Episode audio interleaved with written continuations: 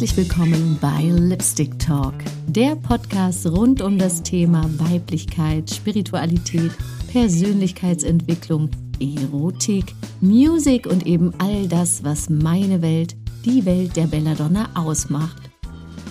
Heute möchte ich über ein ganz mystisches Thema mit euch sprechen.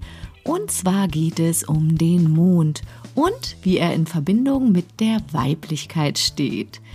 Ja, der Mond ist seit Kind an mein persönlicher Fixpunkt am nächtlichen Sternenhimmel.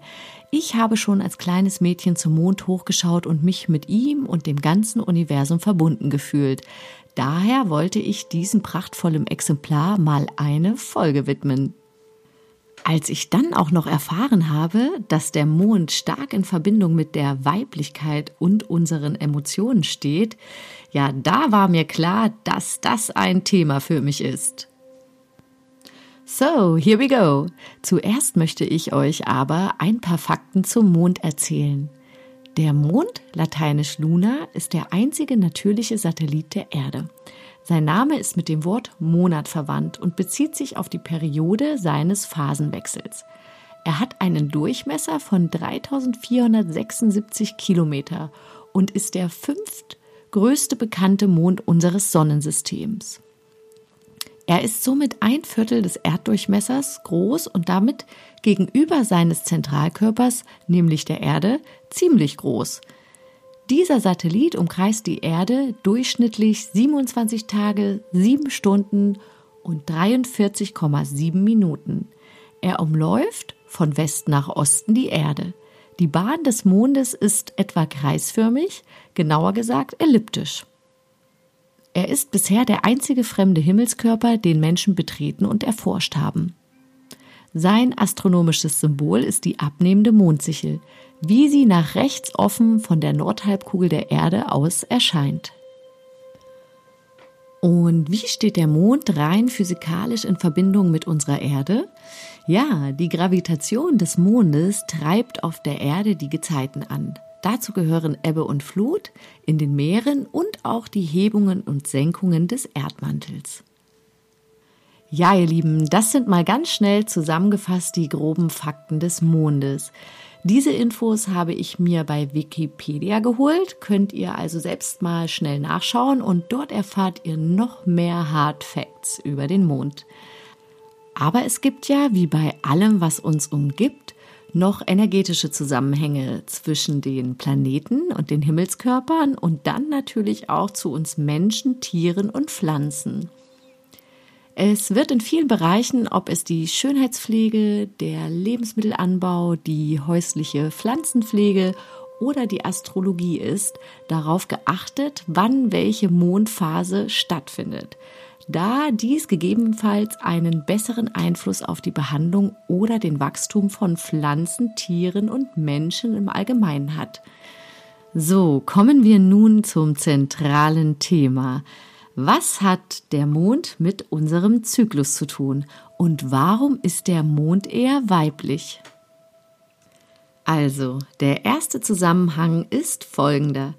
Wie vorhin schon erwähnt, braucht der Mond knapp 28 Tage, um die Erde zu umkreisen.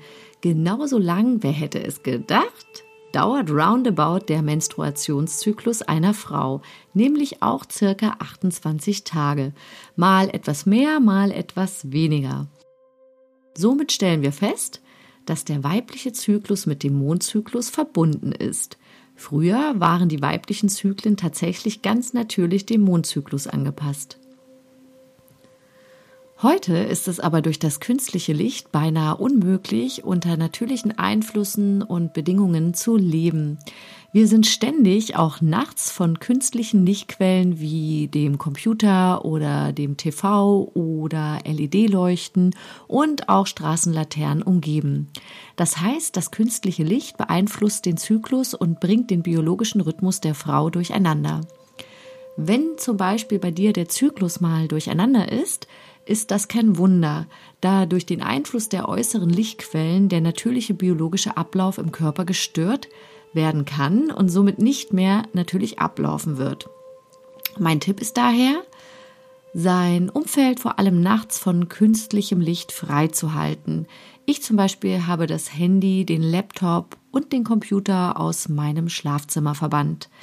Ich vermeide LED-Leuchten und sollte ich irgendwo schlafen, wo es künstliche Lichtquellen von außen gibt, zum Beispiel wie Straßenlaternen, dann habe ich immer eine Schlafmaske mit oder lege mir ein Handtuch auf die Augen oder ziehe im besten Fall die Rollläden runter oder die Gardinen zu. Also irgendwas, was ähm, ja den Raum verdunkelt und ähm, mein Körper einfach weiß, er kann jetzt abschalten und es ist einfach auch wirklich Nacht. Kommen wir nun zu den verschiedenen Mondphasen und ich beschreibe sie euch hier einmal. Ja, prinzipiell gibt es vier Hauptphasen. Die erste Phase ist die Neumondphase und wird auch Winter genannt. Das ist die Phase im weiblichen Zyklus, wenn unsere Menstruation beginnt. Hier möchten wir meist unsere Ruhe haben. Es ist die Phase des Rückzuges und der Selbstwahrnehmung. Es ist ein günstiger Moment, in die Stille zu gehen und zum Beispiel zu meditieren. Wir haben dann keinen Bock auf lästige Gespräche. Hey, unser Körper recycelt gerade die angehäufte Energie auf natürliche Art und Weise. Es ist also völlig okay, sich mal etwas zurückzuziehen und nicht für alle erreichbar zu sein. Mein Tipp, zieh dich zurück und gönn dir eine Auszeit. Die zweite Phase ist die Halbmondphase und wird auch Frühling genannt. Diese Phase beginnt nach der Periode. Hier fühlen wir uns so langsam wieder erneuert, ein bisschen wie neugeboren. Die Energie kommt wieder zurück. Hier beginnt die Übergangsphase zwischen der Menstruation, Dunkelheit Winter und dem Eisprung Licht Sommer. Das sind ideale Tage, um Projekte zu beginnen, die während der nächsten Phase eine konkrete Form annehmen werden.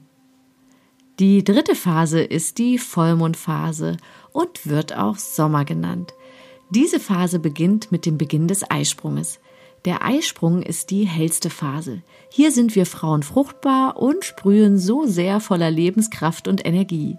Jetzt sind wir kontaktfreudig und blühen so richtig auf. Dies zieht sich über alle Lebensbereiche, ob im privaten oder im Job.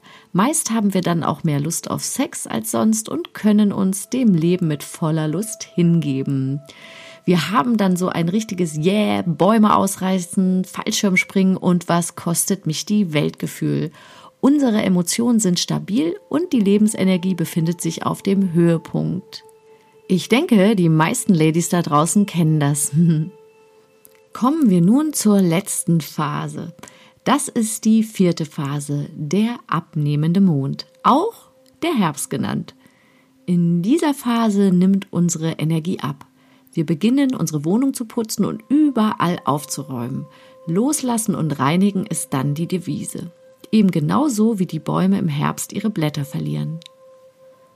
Rückzug ist angesagt. Diese Phase eignet sich besonders gut, um in die eigene Heilung zu gehen und im persönlichen Wachstum voranzukommen. Ja, ihr Lieben, nun kommen wir auch langsam zum Ende dieser, wie ich finde, spannenden Folge.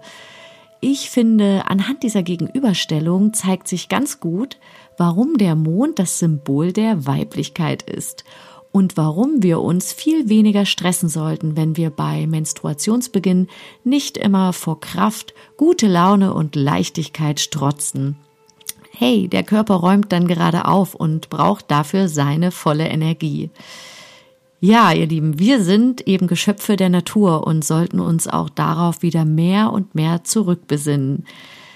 Sei also vor allem in den Tiefphasen achtvoll und liebevoll zu dir und liebe Frau, sei dir bewusst, dass dein Körper all diese Phasen braucht.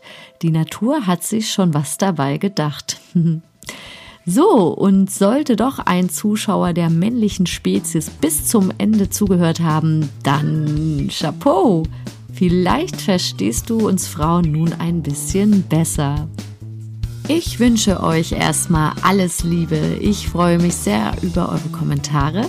Schreibt gerne, ob euch dieser Zusammenhang bewusst war. Und ich freue mich, wenn ihr bei der nächsten Folge von Lipstick Talk dabei seid. Ich freue mich wie immer über ein Abo und ein Like. Bis zum nächsten Mal, eure Bella.